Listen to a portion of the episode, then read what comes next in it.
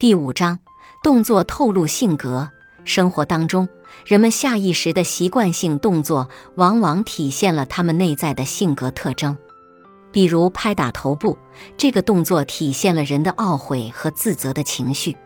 如果你托某位朋友办事情，几天后你询问事情进展如何的时候，他下意识的拍打头部，那么不用怀疑了，他一定是将这件事情忘记了。如果对方下意识的动作是拍打前额的话，这样的人一般心直口快，为人坦率，并且富有同情心。更重要的是，这样的人通常没有心机，想从他嘴里套话是很简单的。但是不要觉得这样的人不可靠，因为他们对朋友通常是很真诚的，愿意帮助他人，替他人着想。相反，如果对方的下意识动作是拍打后脑勺的话，这样的人通常不太重感情，而且对人相对苛刻。如果他是你的朋友，说明你身上或许有某些东西值得他利用。不过，这样的人也不是完全不可取，至少他们对于事业的执着与进取是值得我们学习的。有的人说话时会伴有一些手部动作。不是挥舞胳膊，就是摆动手或者摊开双手等，像是对说话内容的强调。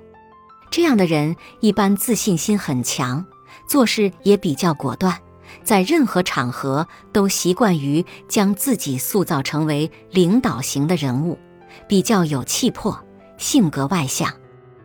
这类人对朋友态度坦诚，但是很难交心。他们属于事业有成但知己很少的那类人。有些人习惯没事就掰弄自己的手指关节，发出响声。这样的人通常精力旺盛，哪怕正在生病，只要有需要，他就会不顾身体状况跳起来去做事。他们一般对事业和工作环境都比较挑剔，如果是喜欢做的事情，会不惜任何代价去完成。这样的男人多半是情种，非常容易动感情，和异性相处一两次之后，很可能就会爱上对方。挤眉弄眼的人通常给人不庄重的感觉。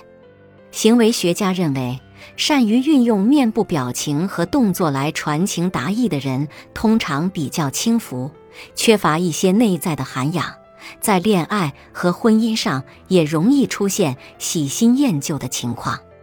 但同时，这类人非常会处理人际关系。虽然他们的内心会有点高傲，却掩饰得很好。在事业方面，他们能够抓住机会，深得领导的赏识。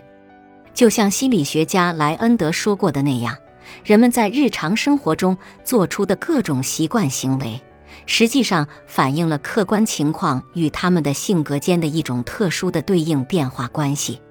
所以，如果你能够留心观察他人无意识的动作，就一定会对其性格有所了解。本集播放完毕，感谢您的收听。喜欢别忘了订阅专辑、关注主播，主页有更多精彩内容。